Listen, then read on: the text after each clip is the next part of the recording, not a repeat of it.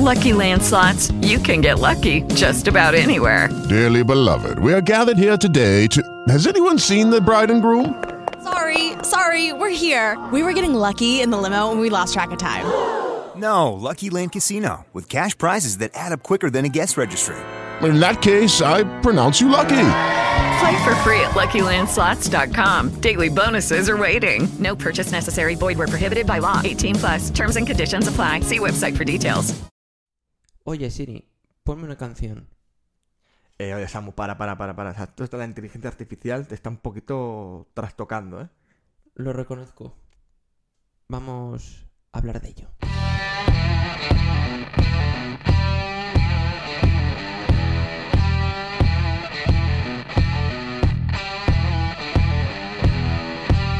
Bienvenidos al podcast en el que te contamos la verdad sin tapujos, El rincón donde toda opinión importa, pero no toda vale. donde la razón y emoción no son polos opuestos, Donde ser rebelde significa ser responsable. porque esto es Rebeldes con causa. Comenzamos. Bueno, nueva semana, nuevo podcast. Tema muy interesante el de hoy. Y muy de moda. Y tanto que está de moda, tan, tal de moda está que yo creo que hay gente que no sabe ni lo que estamos hablando todavía. Puede ser, ¿eh? Eh, vamos a ir poco a poco. Para Sí, que todo el porque- mundo se entere. Correcto, o sea, un tema que incluso la gente que dice, ah, no, yo sí que sé lo que es la inteligencia artificial, mm, ya creo que después de este podcast vas a saber mucho más. Yo creo que también. Porque para inteligencia la que tenemos nosotros. Pero natural, ¿no? Eso es, no artificial. Vale, lo primero, ¿qué es la inteligencia artificial? Explícamelo. Pues, Te lo dejo. a ver, yo lo resumiría, voy a intentar hacer una definición que se entienda bien, ¿vale? Como la habilidad que tiene una máquina, es decir, no es una persona, es una máquina, de presentar las mismas capacidades que los seres humanos, que nosotros. Y ojito, porque con esas habilidades me refiero al razonamiento, al aprendizaje, a la creatividad, a la capacidad de planear y incluso podríamos llegar a extremos, luego los veremos, de expresar emociones. Voy a abrir un melón. Ya de inicio. ¿Sí? Has dicho que es la habilidad de presentar la misma capacidad que un ser humano. Correcto. Pero tú crees que ese es el límite o la inteligencia artificial puede ir un paso más allá de las capacidades humanas. Ese es el problema que, mm, que creo que además se está alcanzando ya, aunque no seamos conscientes de ello, que es que ya está yendo un paso más allá. Peligrosamente. Peligrosamente. Ya lo hemos nombrado en algún podcast, al final, eh, pues bueno, estas últimas décadas está habiendo una evolución en cuanto a la tecnología se refiere brutal y, y está yendo más rápido de lo que avanza la sociedad, pero es que este ya es el último escalón que es que a día de hoy, desde luego, no tiene ningún tipo de control. Hace poco, de hecho, ha salido un- una noticia. No sé quién había sido. Creo que Facebook estaba trabajando con una inteligencia artificial y la habían tenido que, que parar porque estaba parando- saliéndose de control. Utilizando comentarios violentos. Claro, claro, o sea, cuando estamos metiendo ya capacidades que tenemos los seres humanos, uff, esto es un problema, ¿eh? ¿Puedo abrir otro melón? Me parece bien, nos vamos a empachar a melones Ya, hoy. ¿eh? Yo creo que hoy.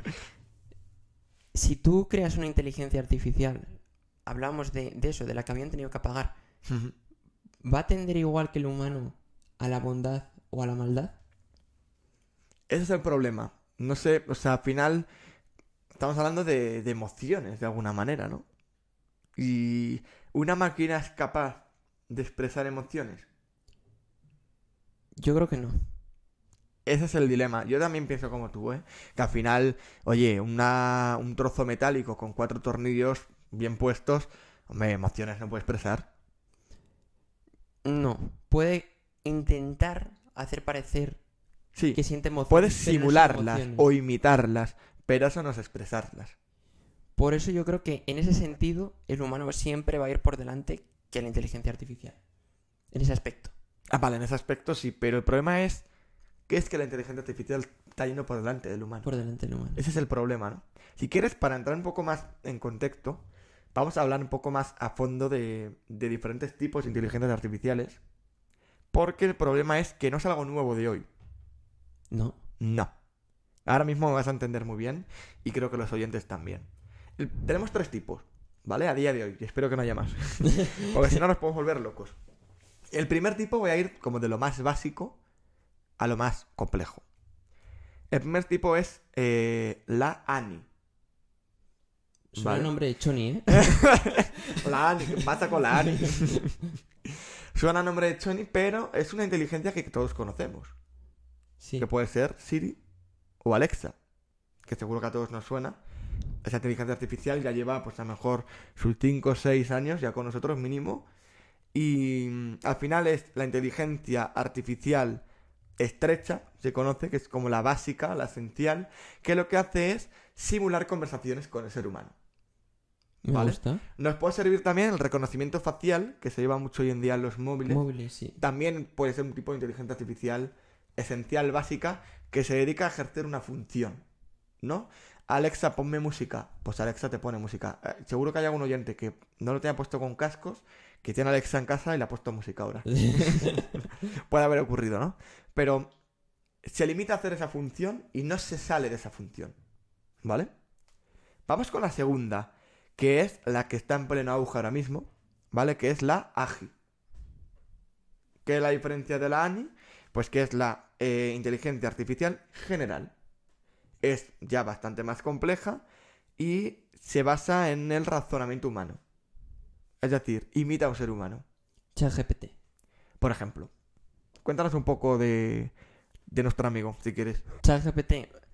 Pues ChatGPT es una empresa que ha surgido hace muy poco y que permite eh, conversar a través de un chat con una inteligencia artificial.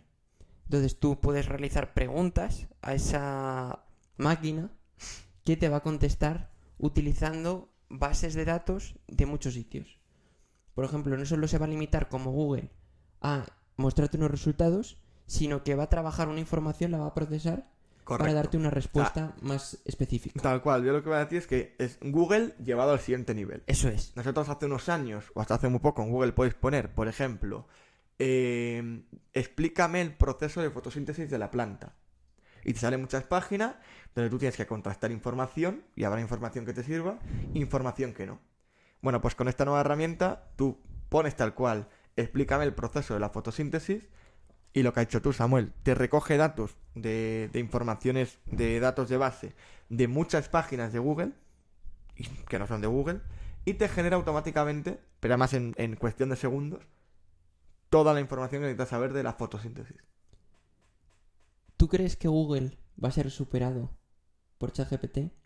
¿Ha quedado anticuado? Sí. Yo creo que también, ¿eh? Al final, por ejemplo, el, el caso que he puesto es un caso de, pues, por ejemplo, se puede usar para hacer un trabajo en clase en la universidad o en secundaria o bachillerato. Y, y es una realidad, que es una problemática de... ¿Está bien que esta herramienta la usen los alumnos? A mí me parece que se debe de... A ver, aquí esto es la picardía de que tiene Sí. cada uno. Entonces yo creo que los alumnos lo pueden usar, tienen todo el derecho a hace- a hacerlo, pero los docentes tienen que estar preparados para detectar esos plagios. Yo como alumno universitario reconozco que la he usado. ¿La has usado? Yo todavía no, pero... Más de una vez. Y es como un vicio, ¿eh? Una vez que empiezas no paras. No para. No, pero es verdad que lo que dices tú, ¿no? Creo que la palabra está ahí en picardía. Al final, mucha gente criticaba a Google de... Es que hoy en día lo tienes todo al alcance de tu mano. Eso está bien, pero está mal, es un arma de doble filo. Pero al final, una herramienta nueva que tienes que está bien y algo a desarrollar es que tienes que contrastar información. Eso es. Con el chat GPT no. Que ahí yo creo que perdemos parte de la capacidad de razonamiento humana. De decir, tú eres capaz de eh, ver una información y determinar si es real o no. Correcto. Entonces yo creo que si lo hace una máquina por ti, ya estás perdiendo esa, esa capacidad como humano de procesar esa información. Y a la vez, creo que la máquina te la puede colar. Porque Sí, sí, sí, sí. Esto no vale de copias, pegas y lo envías. No. tienes que tener unos conocimientos de base para entender si eso que te está contestando la máquina es lo que necesitas o te está contestando otras cosas. O sea, Yo, mira, has hablado antes de, de que el docente tiene que estar capacitado para esto y creo que no, no tardando mucho van a salir cursos para hacer frente a este tipo de inteligencia artificial. O, y ojalá lo saquen.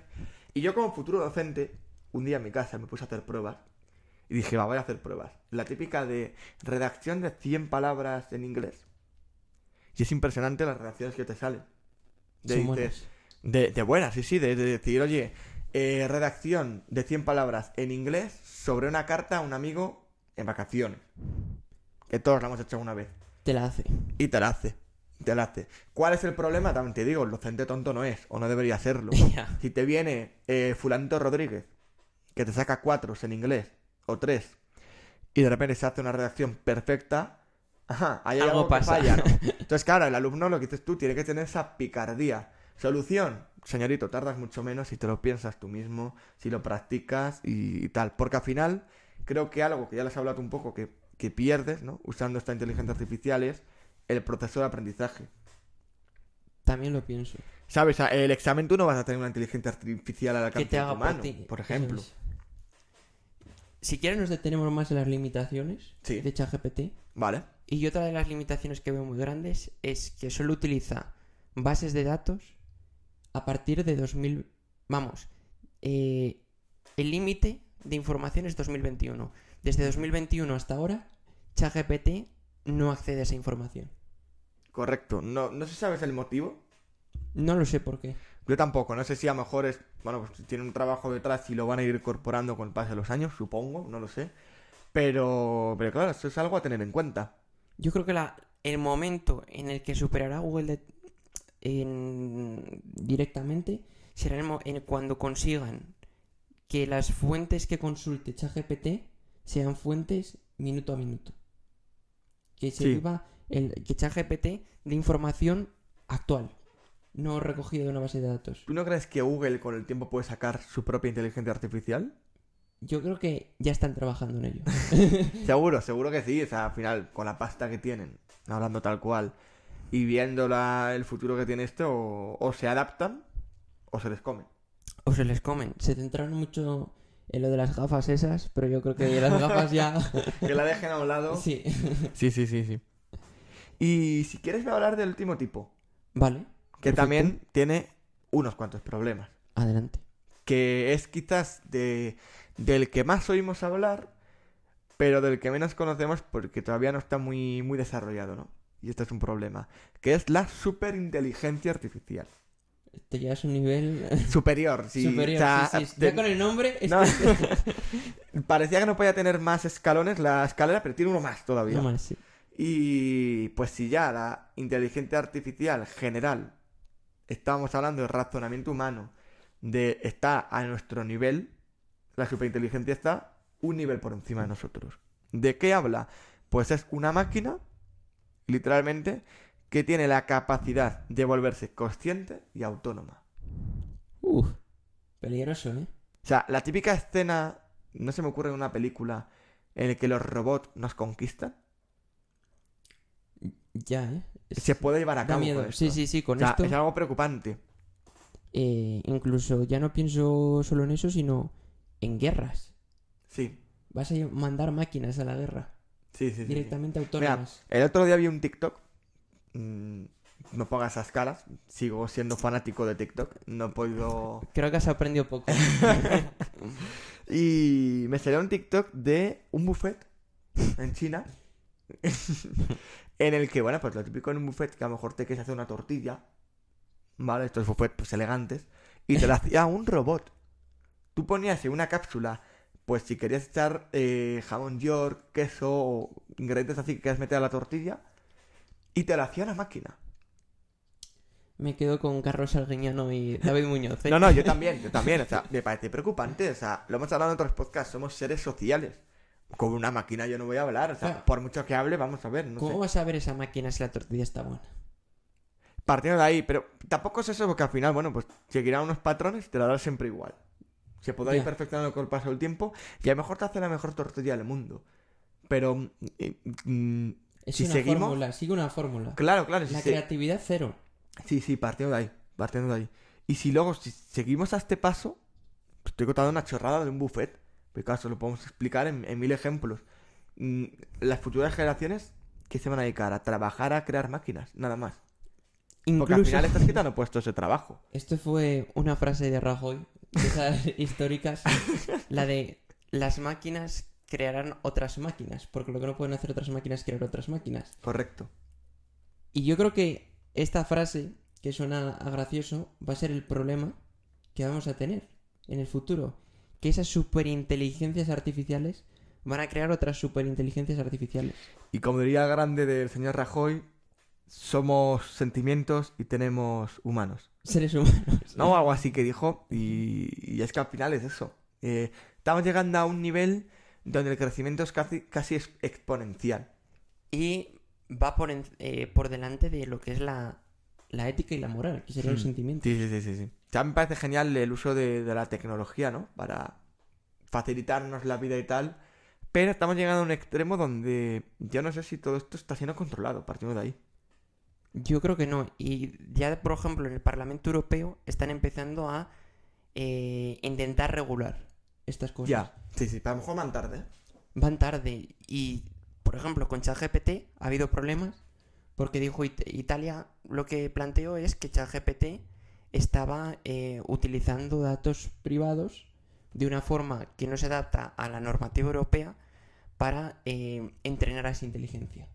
Entonces, ¿hasta qué punto eh, entrenar una inteligencia de este tipo eh, es legal o es moral?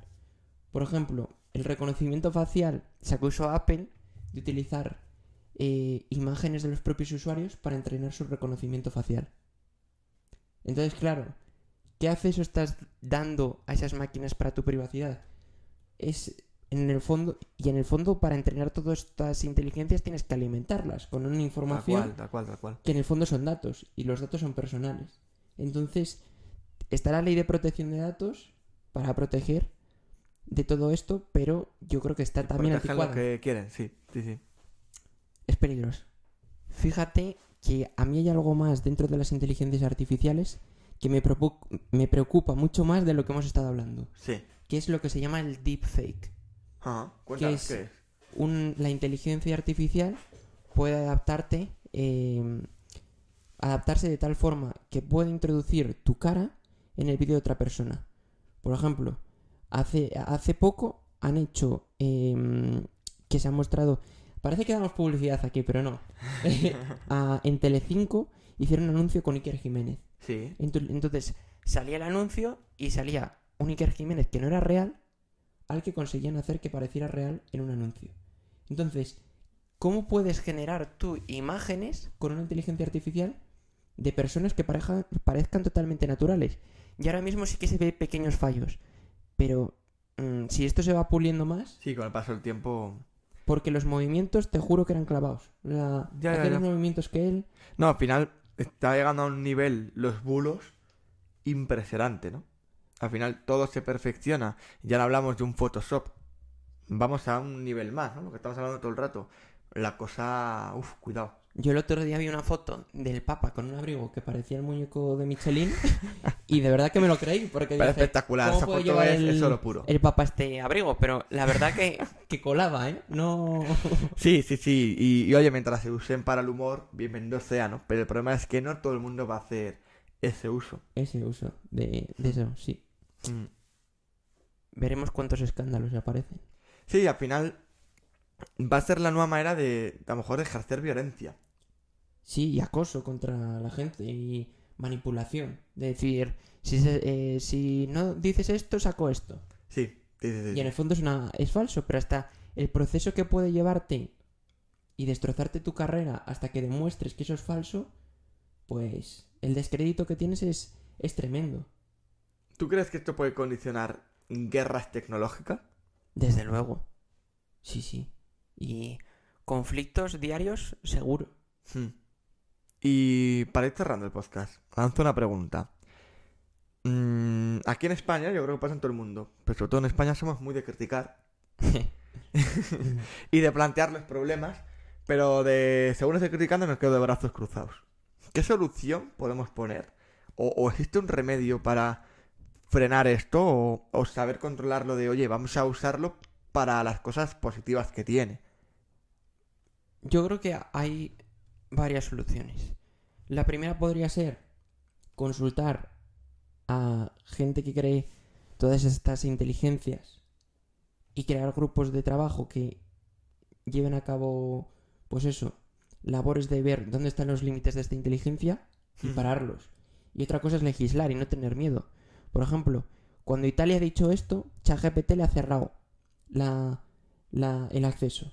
Pero oye, eh, yo creo que los derechos y la protección y la privacidad de los ciudadanos va antes que cualquier otro avance. Entonces, yo creo que desde Europa tienen que decir, esta es la línea roja, si queréis eh, continuar teniendo nuestros servicios en nuestras fronteras, sigue. También es verdad que yo creo que mmm, ChatGPT es una forma de abrir a información libre a muchos países. Por ejemplo, es curioso que Rusia, China y Irán, que son países que se, se son reconocidos por su gran democracia, su gran libertad, lo han prohibido. Entonces, mm, yo creo que también hay que tener que hay que buscar el balance entre libertad y privacidad. La palabra inteligencia viene del latín intus legere, leer hacia adentro, lo que parece una contradicción absoluta con lo que es la inteligencia artificial, sustituir nuestra propia sabiduría por un agente externo, es decir, leer hacia afuera. Pero vamos a tomar perspectiva e irnos unos cuantos años atrás, cuando Platón se opuso a la escritura. Para él solo era una aproximación al pensamiento y creía que el lector muchas veces no estaba preparado para dar sentido al texto que llegaba a sus manos. Y no solo eso, sino que también defendió que la escritura acabaría debilitando y destruyendo la memoria de los humanos. Hoy nos surgen incógnitas muy parecidas con la inteligencia artificial. ¿Estamos preparados para acceder a tanta información? ¿Vamos camino de volvernos más estúpidos? Volvamos de nuevo atrás. ¿Qué seríamos hoy si la escritura? ¿Cómo se hubiera transmitido el saber a lo largo de nuestra historia?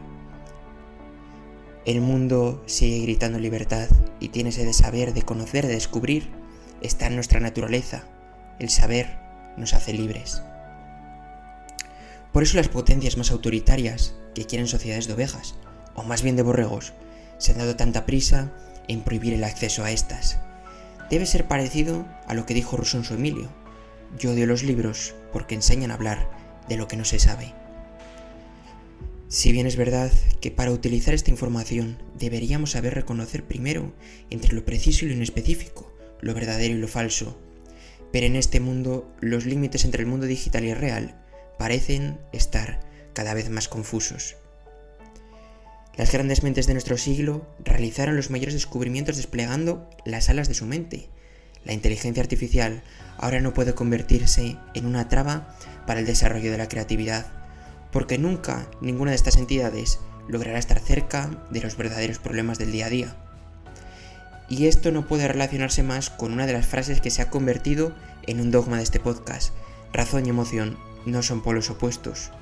Un mundo movido por la emoción y no por la razón lleva al fundamentalismo y al desastre. Pero una sociedad que no tenga en cuenta la emoción, pues permitidme que discrepe, las máquinas nunca lograrán sentirlas. Un mundo llevado solo por la razón y el pragmatismo acabará conduciéndonos a la injusticia y a la desdicha.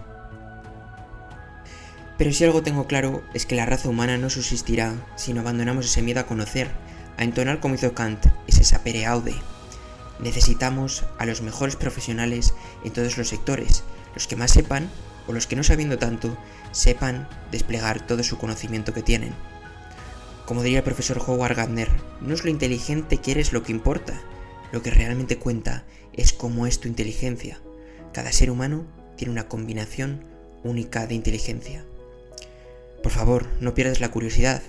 El mundo que está afuera te necesita. Es hora de una sociedad de las luces, y tú eres el primer responsable de ello. Pues como hubiera dicho don Santiago Ramón y Cajal, todo ser humano, si se lo propone, puede ser escultor de su propio cerebro. Somos rebeldes con causa. Nos escuchamos.